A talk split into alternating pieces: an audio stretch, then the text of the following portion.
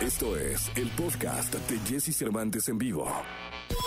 Toda la información del mundo del espectáculo con Gil Barrera, con Jesse Cervantes en vivo. Señoras, señores, jueves 5 de mayo. Vamos con la primera de espectáculos con el querido Gilgilillo, Gilgilillo, Gilgilillo, el hombre espectáculo de México, el hombre que lo sabe todo, que lo cuenta todo. Porque su pecho no es bodega, señores. Ah, ese es un buen eslogan, ¿eh, Gilillo? Sí, sí. El hombre espectáculo de, de México, porque su pecho no es bodega. Sí, ese lo tenía Maxirú. Ah, no, entonces Ma- mejor Ma- no. Maxim decía, mi pecho no es bodega. Ah, no, entonces mejor no. Ese no está bueno, Gil. Ahorita te buscamos un eslogan. Oye, que están buenos los guamazos en Radio Fórmula, ¿no? ¡No me digas, cuenta! Sí, sí, sí, a propósito, bueno, Cuenta, no, no, ahora pues sí que tu nada, pecho no que- sea bodega, que- Gilillo. que- Cuenta, cuenta. Que, va a haber cambios ya. No me digas en Radio Sí, Fórmula. ¿y que ya van a hacer movimientos ahí, pues obviamente tras el, fallecimiento de don Sí. Rogerio, este, le mandamos un abrazo muy fuerte a toda la familia Escarra, pues obviamente viene un replanteamiento de la estación, entonces, las estaciones, porque son varias cadenas importantes, ¿no? Y bueno, pues están buscando, ahora sí empezando a afinar el reloj y sobre todo el- la lana, mi Jessy, porque don Rogerio, pues te aventaba un bazucazo decía, vénganse para acá, órale, mijo. órale". Y ahora pues, ya los tiempos son diferentes, entonces están ajustando quién con qué, si este, este, esta lana es proporcional a la audiencia. Sí, sí va a haber cambios, sí vienen varios cambios. Bajo ese precepto va a haber cambios. Sí, caray, pero pues bueno, pues mira. Oye, desde acá, ya, ya tarde, 5 de mayo. 5 de mayo es una fecha importante para todos los grupos allá en Estados Unidos. Trabajan porque muchísimo. trabajan todos, ¿no? Sí, trabajan Prácticamente muchísimo. los festivales de los... de- de- de- juntan el festival del 10 de mayo con el del 5 de mayo, que es como el 15 de septiembre aquí, Sí, el equivalente. sí, sí, sí, sí, y se hace una verbena tremenda, entonces por allá están todos ahí, pues ahorita eh, este, en la pesca del dólar, ¿no?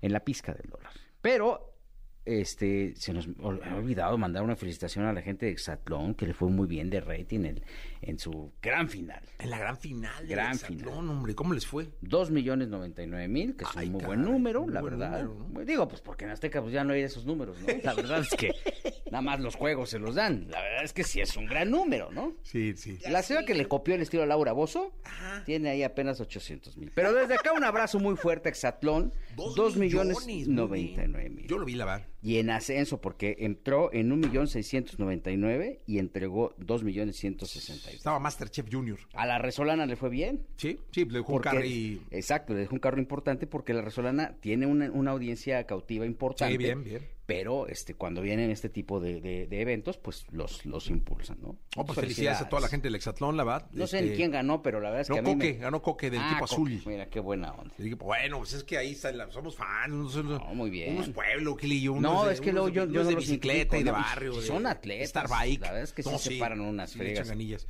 Luego hicieron, la, la familia Salinas, este, hizo su hexatlón. Ah, O mira. sea, como que les dejaron ahí todo puesto y este, y llegaron y, y y hicieron dijo, vamos a aprovechar. aquí". aprovechar y corrieron y todo bien. Y, que- ¿eh? ok, y- el premio que eran bitcoins. Bitcoin. Felicidades a los amigos de Azteca. sí, felicidades, la verdad. Vámonos. Lo mejor de los deportes con Nicolás Romay. Nicolás Romay. Con Jesse Cervantes en vivo. Vamos con la segunda, la segunda de deportes. Nicolás Roma y Piral, el niño maravilla, mi querido The Wonder. ¿Qué nos cuentas en esta segunda? ¿Cuándo, ¿Cuándo te vas, Jesús? Ah, che, ¿a dónde? A Miami. ¿Por qué? ¿No vas? No, hombre, que voy a ir a Miami. No, no, no, eso es para ricos. ¿No vas a la Fórmula 1? No voy a la Fórmula 1. Igual y Pontón, que luego lo invitan, siempre va a esas cosas, ¿no? ¿Tú Mira, no? sí va a ir. Sí, sí va a ir. No, no, yo no, no, yo soy de a pie, o sea.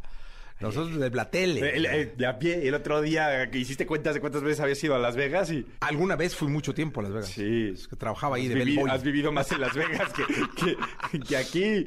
Eh, entonces no vas a... No, no, güey, que Oye, es una gran carrera, gran experiencia. Es un circuito del cual se espera muchísimo. Parte de que está muy apretado todo el tema de Red Bull, Ferrari, la decepción que ha sido Mercedes con Hamilton, Sergio El Checo Pérez que tiene que seguir manteniendo ese impulso. ¿Y dónde corren, eh? Van a correr por el estadio de los Delfines de Ah, Miami. Por ahí es el circuito. Espectacular. Un circuito que promete pues muchísimo, ¿no? Aparte de la experiencia Ah, de, va a ser una de Miami. Miami, sí. ¿Tú y- vas? Y, lo que sí, no, no, no voy. Lo que sí es que Estados Unidos se va apoderando de la Fórmula 1. No, pues al rato van a ser todos ahí, que vas a ver. Fíjate, Las Vegas también ya se Ese va a estar anunció. buenísimo. Ese, a ese sí espero que vayas. Puede ser. De que, ¿Por qué ves a la productora?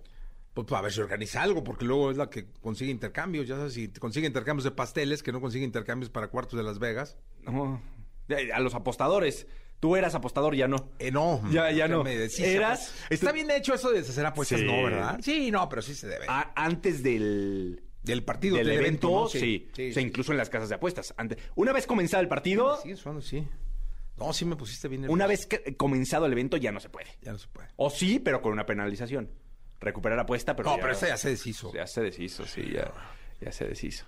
Al Atlas nunca le apuestas. Nunca. O sea, es como ley de. pierde. De o vida. sea, sí le ha apostado, pierde. Pierde. ¿Sí le has apostado? Pierde. O sea, sí, oye, vamos a meterle una pierde el Atlas. A ver si ahorita no empata, va, porque lo deshice. No, pues no puede empatar. Aquí eso, sale campeón o no sale campeón. Mundo, se acabó. Sí. Se acabó. Pero bueno, mañana platicamos de- del repechaje, Ya está. Jesús, si te, si te parece. Ya está, Nicolás, gracias. Eh, des- eh, presenta a Jordi. A Jordi. Nos quedamos otra vez con, con Jordi, como cada día, hasta la una de la tarde. No, es todos los domingos nada más. Ah, los domingos. Sí. Ay, pensé que era de harinas. No, no, imagínate. No, pues es que hace entrevistas muchas. Hay muchas entrevistas que ver, pues. Sí, no, eso sí, pero todos los domingos se estrena. No, ya tiene como, ¿qué? 50 entrevistas, yo creo ahí. No, muchísimas. Sí, es sí, impresionante. sí, un, un crack. Pero bueno, quédense con Que te entreviste con- a ti. con Jordi, no. es un atento llamado para Jordi. ¿A ti ya te entrevistó, no? La tiene No, guardada. hombre, no. Me dijo No, yo no iría. Yo no me sentaría ahí. Uno, porque no me lo merezco. O sea, no Sí, tengo, los- no no, tengo los- el palmarés para, para estar ahí sentado. Y ¿Viste- dos, porque... ¿Viste el, el meme de, rato, Jo- mano. de Johnny Depp? No. De, yo ni voy a ver el juicio de Johnny Depp, mejor me espero a que lo entreviste Jordi para ver qué pasó. Vámonos.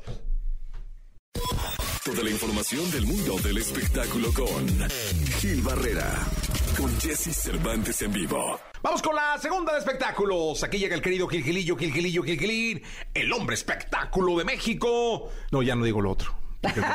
No, pues ya. Ya no digo lo otro, El mi querido nuestro- Es jueves, 5 de mayo, 5 de mayo. 5 de Todo el mundo mayo. chambeando en Estados Unidos, tienes razón, ¿eh? Sí. pinche- Es cuando los artistas mexicanos iban a la Casa Blanca, ¿te acuerdas? Sí, sí, sí. Que, "Ay, que fulanito va a recibían". cantarle al presidente, que no sé qué. No sé si ahorita John Biden, No sé, fíjate. pues igual ya ni escucha, ¿va? No, pues ya ves que como que luego saluda al aire, ¿va? Sí, O sea, a lo mejor el levantación 5 de mayo fue hace 15 días, ¿no?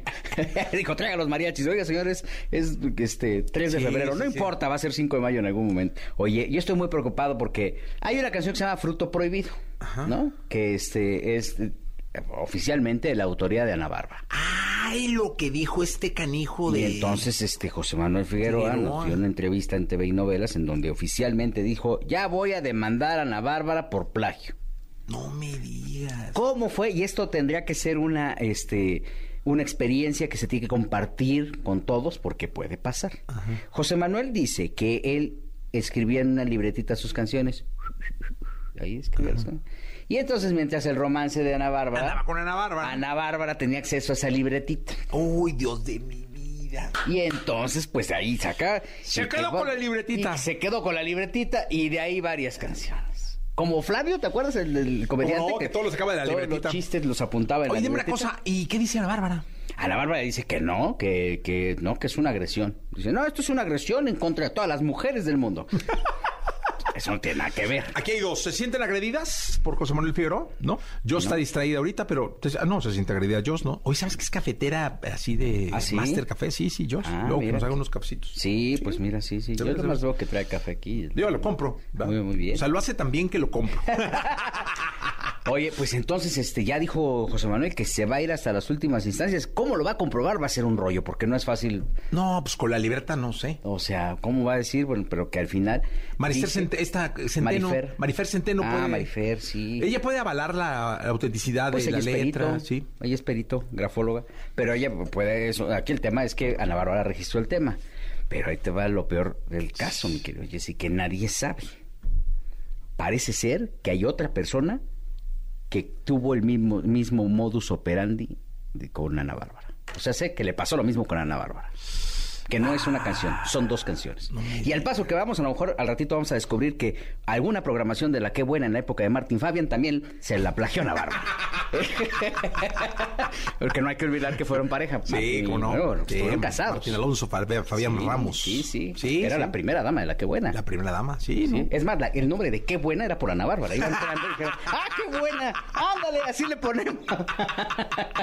Gracias, Gilillo. Un abrazo Ana Bárbara. Ojalá y salga y se solucione este tema. Un abrazo. Buenos días a todos. Es 5 de mayo y me da muchísimo gusto tener, como los jueves, a Katy Calderón de la Barca con nosotros. Eh, Katy, ¿cómo estás? Muy bien, Jessy, nuevamente por aquí, lista para platicar con todos ustedes. Oye, hoy tenemos un tema maravilloso que es, porque hemos hablado de la vergüenza, hemos hablado de, de todo realmente. rechazo. Del rechazo, hemos hablado de la infidelidad, pero creo que no le hemos dado su justo lugar a la fábrica que luego mueve emociones en torno a todos los temas, que es la mente. Exactamente. Oye, ¿dónde está la mente? Pues muy buena pregunta, porque la mente, fíjate que cuando nos hacemos esta pregunta nos lleva hasta un espacio espiritual, porque no es el cerebro cuando hablamos de la mente. La mente tiene que ver justamente con lo inconsciente, tiene que ver con lo espiritual, con todo lo colectivo de el espacio en el que crecemos, con lo que nos pasan nuestros ancestros, con nuestro sistema de creencias. Entonces, si se fijan y se preguntan, la mente se va afuera del cuerpo. Entonces, eso también nos lleva a justo a lo que hablabas este, en este momento. ¿Cómo me enfoco en poder salir de una situación que me duele o de rechazo o de vergüenza? ¿Cómo la mente es mi aliada para poder reparar esas situaciones de las que de repente parece que estoy en el callejón sin salida, que estoy en una profunda depresión, que estoy sin ánimo y sin esperanza y de repente por alguna razón aparece esta idea, aparece esta imagen, aparece este recuerdo y es desde la mente que se activan mis emociones y voy para adelante. O sea, fíjate qué raro, porque luego hay mu- muchas veces que yo llegué a pensar, de chavo, de, de muy joven, que la mente podría ser un, un órgano del cuerpo Claro. y que por lo general la mente pudiera estar pegadita al cerebro o dentro del cerebro, pero no. Es más cargado a, la imaginación, es más cual. cargado a lo espiritual. Y me encantó tu frase, la mente está fuera del cuerpo. Por supuesto, y por eso te digo, nos lleva a entender que no somos un cuerpo. Cuando nos hacemos esa pregunta, nos lleva a ver que esto se acaba, pero la vida sigue. De otra manera, esta energía que se siente cuando, cuando nos conectamos con la mente, porque son justamente, el ejemplo que siempre le doy a mis pacientes es en los sueños. Tu cuerpo ya está, o cuando estás, estuviste desconectado, tu cuerpo estuvo como fuera de, de, de este lugar de la vida y tú, o sea, y había algo que estaba todavía ahí. Oye, ¿te ha tocado algún paciente que haya muerto y, regresado? Me ha tocado, me ha tocado, este, y es, es impresionante porque todo lo que he leído a lo largo de la carrera y de todos estos años en libros, me ha tocado que de repente me diga, estuve ahí escuché esto y miré esto y veía más allá de lo que, o sea, mis ojos estaban, o sea, físicamente estaba como muerto, me explico, pero, pero veía, veía más allá. Entonces, ¿qué es lo que he visto y he leído, te digo, en, en muchos lados? Entonces, esto es lo que te confirma que, que claro, y los niños también lo hacen, ven más allá de lo que la parte física puede estarte dando datos de la realidad. Oye, ¿qué tanto juega la mente en las emociones de todos nosotros? O sea, ¿qué 100%. tanto la mente nos puede llevar a una vida de fracaso o a una vida de éxito? Eh, bueno, la mente es todo, todo lo que, o sea, ahora sí que piensen que tienen este recurso, o sea, la mente es un recurso. Si su mente tiende a lo negativo, si su mente tiende a enfocarse y a poner atención en lo que no sale bien, en el fracaso, en lo que hago mal, o sea, es justo este sistema de creencias el que se carga y es una especie como de piénsenlo, como de playlist, o sea, ahí se, ahí se arranca y ahí se va ustedes empiecen a poner atención con, curiosidad, empiecen a poner atención en dónde se está enfocando tu mente. Si tu mente se enfoca en el no, tu realidad se va a volver un no. Si tu mente con curiosidad empieza a ver, "Ay, estoy muy negativa, a ver, ¿qué, ¿qué opciones me estoy perdiendo? Y ahí aparece la curiosidad, ahí aparece la atención puesta en él y cómo sí, cómo sería mi vida si yo no pensara esto, cómo sería mi vida si yo no sintiera esto, cómo, cómo actuaría, qué cosas estaría haciendo. Entonces ahí empezamos a activar la parte de la mente curiosa que empieza a poner atención en la solución, empieza a poner atención en lo que construye. Entonces, cuando nosotros hacemos este cambio en la mente, y si te fijas, este cambio en la mente lo hacemos desde una parte que es nuestro ser, no el cerebro. O sea, empezar a hacer esto con curiosidad también nos lleva a ver quién es el quién es quien está activando este cambio de perspectiva, mi esencia, mi, mi ser y mi, mi parte que es consciente y que busca salir del problema y de a lo mejor la situación tan dolorosa en la que me encuentro. Oye, eh, hay gente que luego cuando hace algo malo o dice algo malo o de alguna manera ofende, siempre dice, es que me traicionó la mente.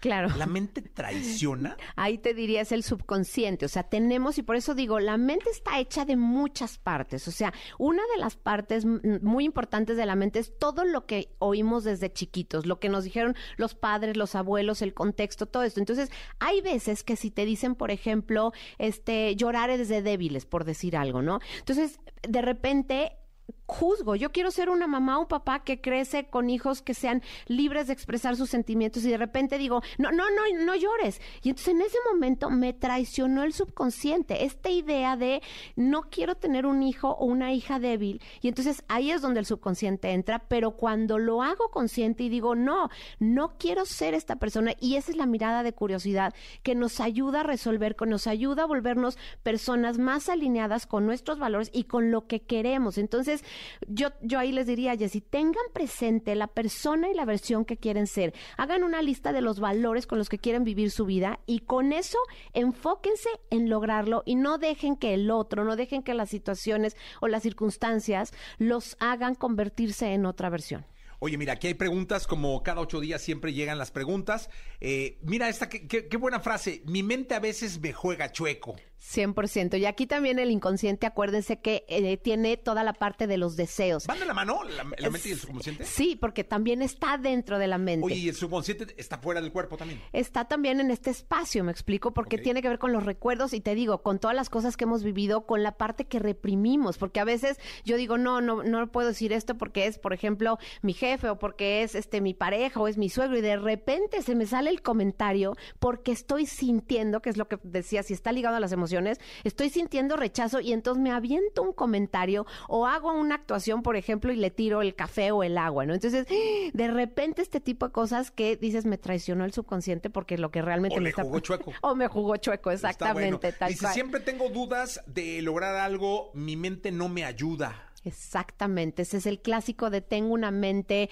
que duda, tengo una mente negativa o tengo una mente temerosa, llena de miedo. Ahí es otra vez. Imagínense cómo sería su vida, qué estarían haciendo, qué estarían diciendo si no creyeran esto de su mente. Si ustedes dénsela así, la, la chancecita de ver con curiosidad, cómo sería si no le creyeran a esta idea de su mente y van a ver la así la cantidad de posibilidades y cómo eso los va a hacer sentir. Pónganle atención a su cuerpo porque ahora que el, el lenguaje no verbal, pum, de repente se empieza a sentir hasta más suelto.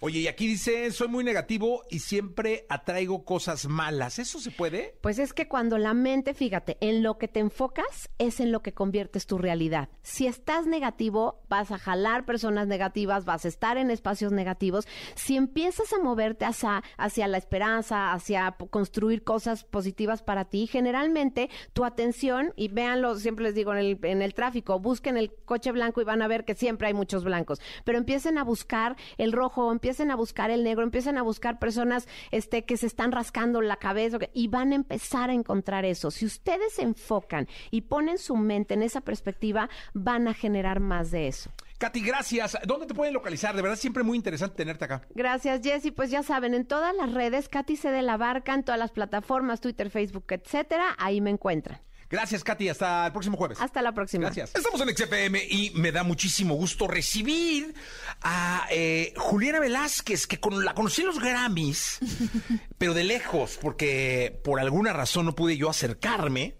eh, pero ahora la tengo aquí muy cerca, la tengo en México y me da muchísimo gusto recibirte. ¿Cómo estás? Eh, qué, qué- qué gusto, Juliana. No, yo estoy feliz de estar acá, Jessy. Qué lástima que no nos hayamos podido conocer en los Grammys, pero debo confesarte que soy muy fan de tu programa, de lo que haces. Siempre era un sueño poder venir aquí a compartir mi música. Es la primera vez que lo hago, así que estoy dichosa. Además, estoy feliz porque he comido más rico que en toda mi vida estos tres días, así que Oigan, y al público les digo una cosa, apréndanse bien este nombre, que estamos frente a una estrella.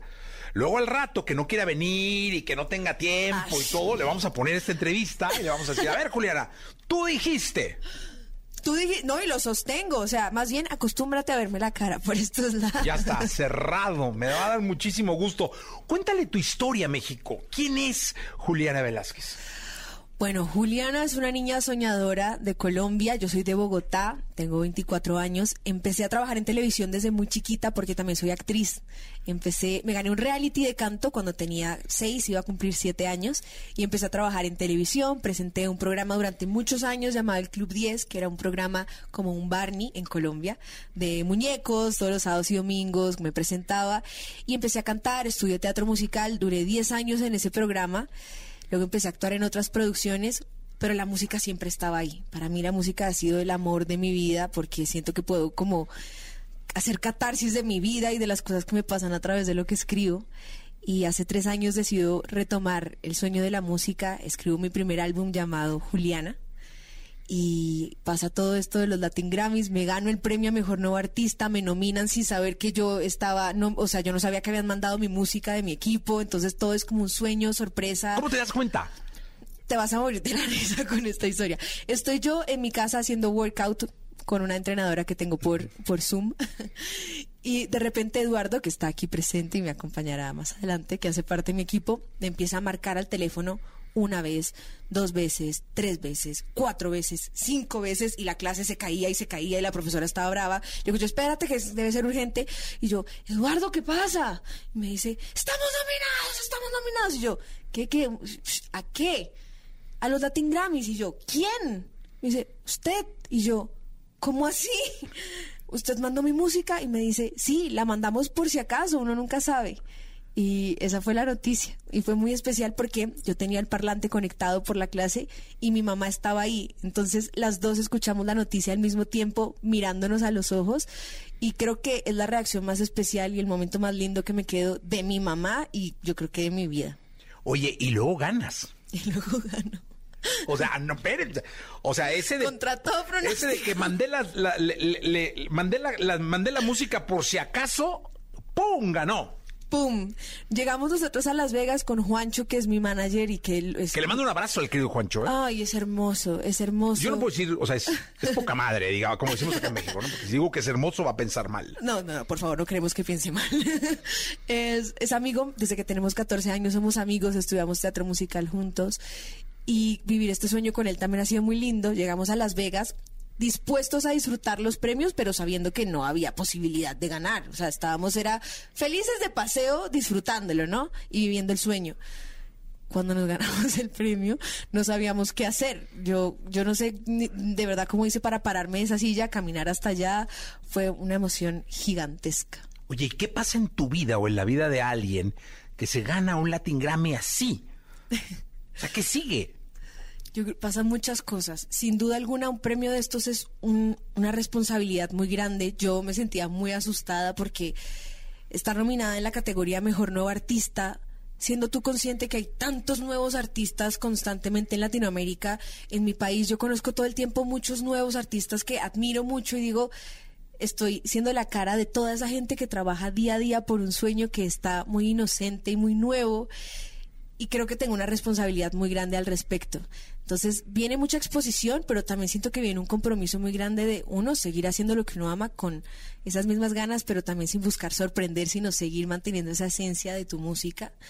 Y dos, pues seguir llevando mensajes importantes a la gente que como tú espera estar nominado y ganarse ese reconocimiento. Oye, porque estamos ante la generación de los nuevos artistas. Es decir, la plataforma digital y toda, toda la atmósfera que rodea hoy el hacer música hace que cada viernes se presenten nuevos artistas y nuevas canciones y cada uno con un género, porque ahora cada yo ese es mi rol y ese es este género. Entonces, chido, hay más, can- más géneros que canciones, ¿no? Total. Pero, pero qué bueno, a mí me da mucho gusto. Y ahora quiero que te escuchen, porque la gente debe estar diciendo, bueno, la historia está bien tierna, eh, pero queremos escucharla. Por supuesto. Vamos a cantar una canción que es muy especial para mí porque la compuse, la produje, pasó todo al lado de Umbe, que es un gran artista mexicano, que también estaba nominado conmigo en la categoría Mejor Nuevo Artista. Nos conocimos en Las Vegas, hubo un clic muy especial. Y viajé hasta Monterrey, compusimos esta canción, se llama Muchachitos. Se llama Muchachitos porque es una carta o un manual para nosotros cuando éramos más chiquitos, diciéndonos que van a pasar malos ratos, los van a engañar, como a todo el mundo en todas las profesiones, se van a cansar, van a querer tirar la toalla, nos ha pasado a todos, pero hay que seguir ahí, sin miedo a resbalarse. Y lo hicimos también pensando que éramos muy privilegiados de tener esta nominación, reconociendo que hay tanta gente que en ese momento debe estar diciendo, ¿para qué hago música si no pasa nada con esto? A mí me pasó muchas veces y por eso esta canción es tan especial y dice así. Venga. Jesse Cervantes en vivo.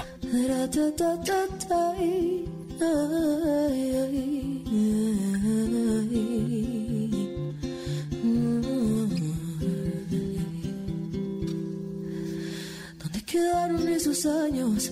Ahora mira dónde estamos, haciendo lo que amamos, luchando por quedarnos aquí. Porque estamos aquí. Ahora te miro diferente, no es el futuro, es el presente. Y tú no sigas la corriente, el diferente siempre es fuerte y el error siempre funciona para ser mejor persona. Tú sé carne de cañón y hazle caso al corazón. Sigue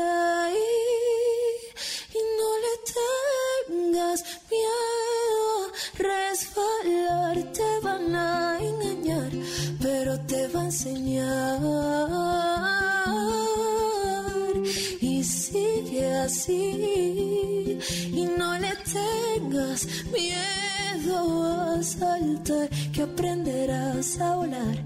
La vida sabe más.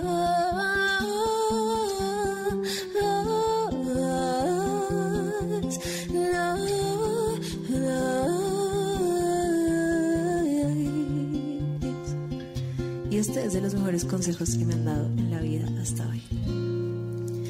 Y tú mantente derechita, que el amor nunca marchita. Dale al que necesita y cuida bien tu lucecita, muchachita. Cuida bien tu lucecita.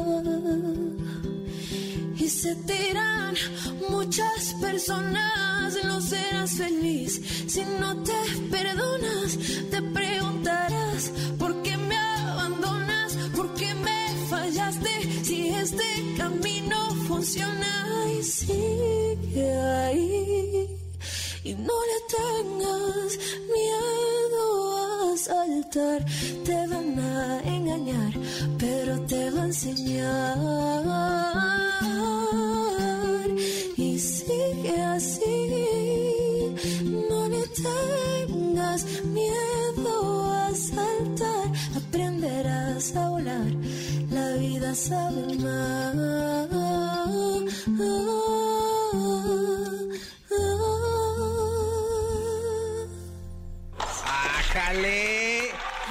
pedazo de artista eres, eh! Muchas gracias. Oye, fíjate que esto de la música, yo siempre he dicho que es un universo de emociones. No es ¿Estás de acuerdo? bastante álgido. Por algo traes un corazón en un lugar de- del brazo en donde yo siempre he dicho que es un lugar donde pasa la vida. Total. Porque ahí hay, un- hay sangre que va y viene y que es sangre importantísima. O sea, es la razón por la cual me lo hice ahí. Qué emocionante que lo veas así. Yo, todos mis tatuajes tienen significados. Por ejemplo, acá dice muchachita. Eh, y me lo hice hace seis años. Esta canción se hizo hace tres meses. eh, porque Marisabel Murillo Samper, que es la precursora del teatro musical en Colombia, fue mi maestra toda la vida y nos decía muchachitos a todos los niños del elenco. Y ella me enseñó a soñar. Es como un homenaje a las personas que nos enseñan a soñar. Y este es un homenaje de que todas las cosas que uno hace en la vida las tiene que hacer con el corazón. Si todos actuáramos así, seguro esto sería un paraíso completo. Y te digo de las emociones porque hiciste llorar a Joss. Ay, no, no, yo, yo lloro to- todo el día unas 40 veces al día. Ahora me voy a poner a. No, pero qué bonito, porque de eso se trata en la música. Sí. O sea, las canciones son así. Una canción que no mueve a nadie es para un muerto. O sea, esas ya. no, hay que ponerle delete ahora y pum, vámonos. Al carajo, como dicen acá, ¿no? Total, yo creo que yo lo que más agradezco del arte en general, de las películas, de las series y la música, es que me cambien algo por dentro, como que me dejen algo, ¿no? Que no sea una cosa como banal que pase enfrente a mis ojos, sino que yo sienta que aporta a mi vida y creo que es una cosa que yo siempre quiero hacer con mi música. Así no, no todo hable de los sueños, puedo hablar del amor, del desamor, pero que yo sienta que me cobija o que me regala algo en algún momento, creo que es lo que me gusta recibir y lo que espero también poder dar siempre. Eh, ¿Qué te escuchamos? Tenemos otra canción increíble que se llama Delirante. Eh, la saqué eh, en este inicio del año junto con otras dos canciones y hace parte de mi nuevo álbum que sale este 10 de mayo llamado 222. Eh, tiene una historia muy linda detrás y está dedicada a un amigo mío que conoció a una chica en una aplicación de citas, como ahora todo se trabaja por esos lados, y luego de estar saliendo con ella, ella le confiesa que tiene una enfermedad terminal. Y claro, todo se pone un poco tenso y luego deciden seguir pasándola bien y disfrutar lo que pase porque la vida está para eso. Se llama Delirante y dice así. Jesse Cervantes en vivo.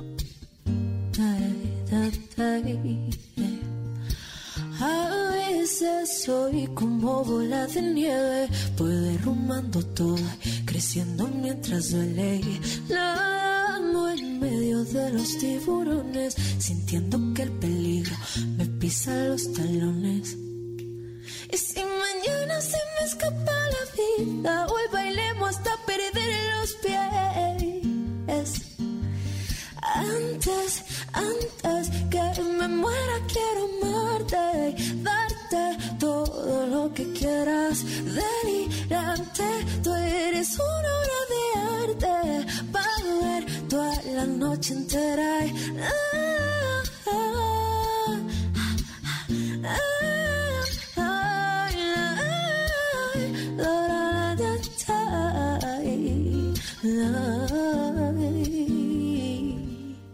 usualmente no canto esta parte, pero voy a intentarlo. Dice así. Es que te ves perfecta, sin necesidad de tanta vuelta, estando high en sano juicio, me tienes a tu servicio. Dicen que estaba loco por meterme en tu camino, pero si me muero a tu lado, a lo mejor yo decido que 30 pida a tu lado o a lo mejor 50. Te advierto que conmigo perderás la cuenta.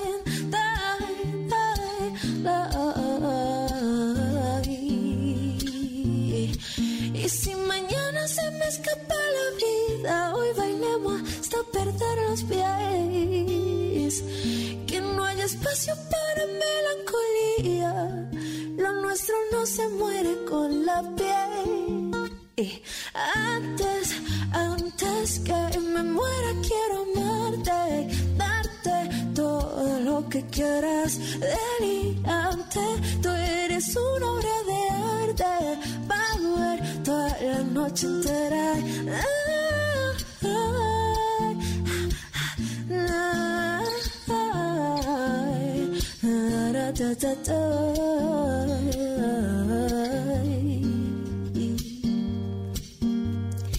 Y yo a veces soy como bola de nieve, voy derrumbando todo, creciendo mientras duele. ¡Ay! Oye, la academia nunca se equivoca, ¿eh? nunca se equivoca. Y qué, qué, qué gustazo. Eh, ¿Qué sigue en tu vida?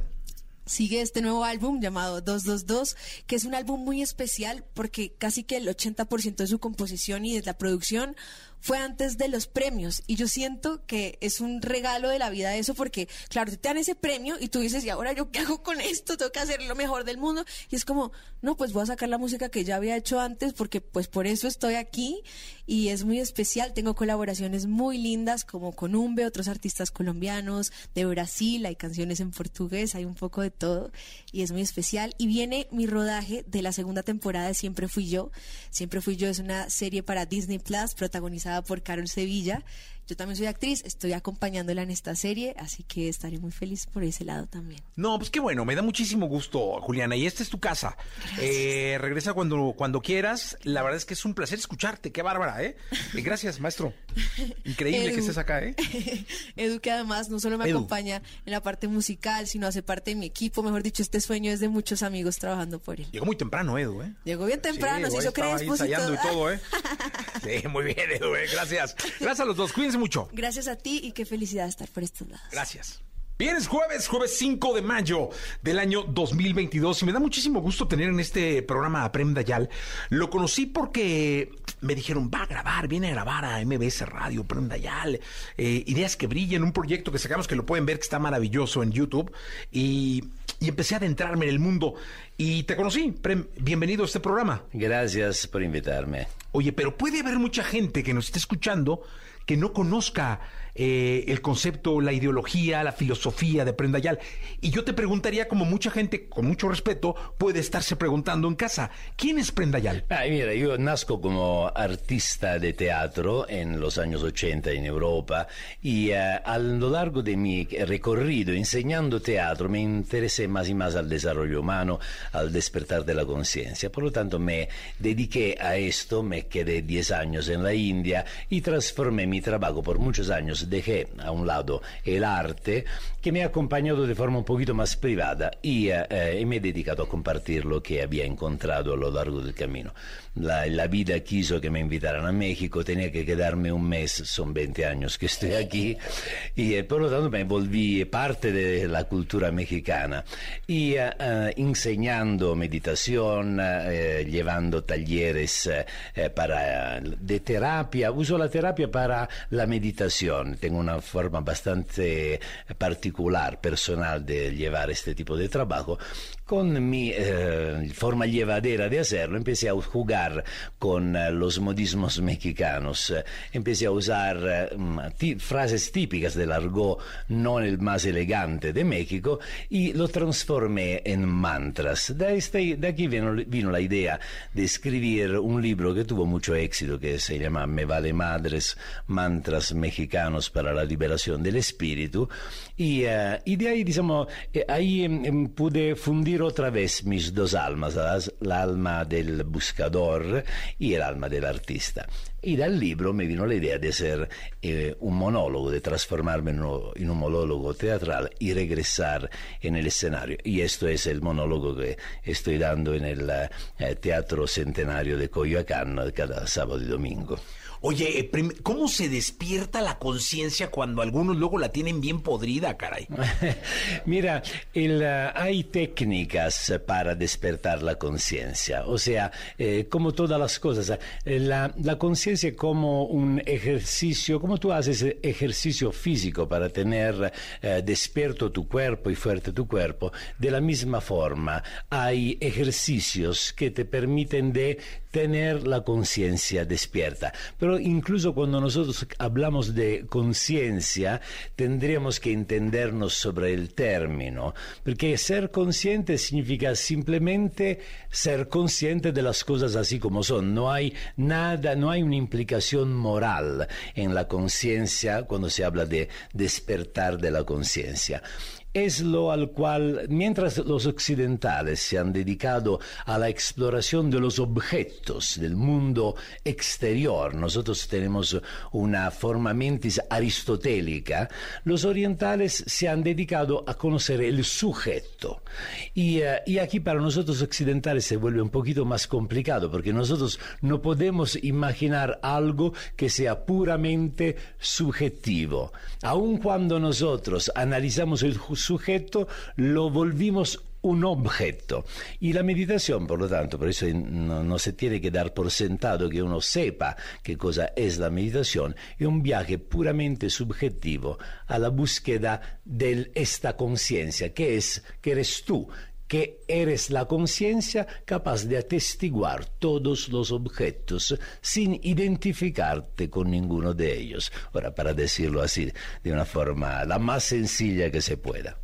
Oye, dime una cosa, Prim. Eh, la gente que vaya este sábado y este domingo a verte, eh, ¿Qué es lo que puede esperar de ver a Prendayal? La primera cosa, este es un monólogo teatral que eh, el, su propósito es divertir el, el, público, hacerlo carcajear. El, espectáculo es muy divertido porque tiene una forma muy particular de llevar eh, argumentos que generalmente viene, vienen tratados de forma seria, con caras largas, incluso a veces, de forma muy, muy llevadera. Es, una, es un espectáculo que provoca, te lleva a mirar aspectos de, las, de, la vida que damos por sentados da un ángulo diferente y más que todo te divierte, se la pasa el público, se la pasa bien por dos horas muy, muy divertidas. Oye, fíjate que no, no hay nada más fuerte para mí que un monólogo, porque es la conciencia de un solo hombre que tiene que apoderarse de un escenario, romper el escenario, ir con el público y tocarlos emocionalmente? Ah, Sabe, yo empecé, empecé mi eh, ar- carrera de artista de teatro como artista de la calle.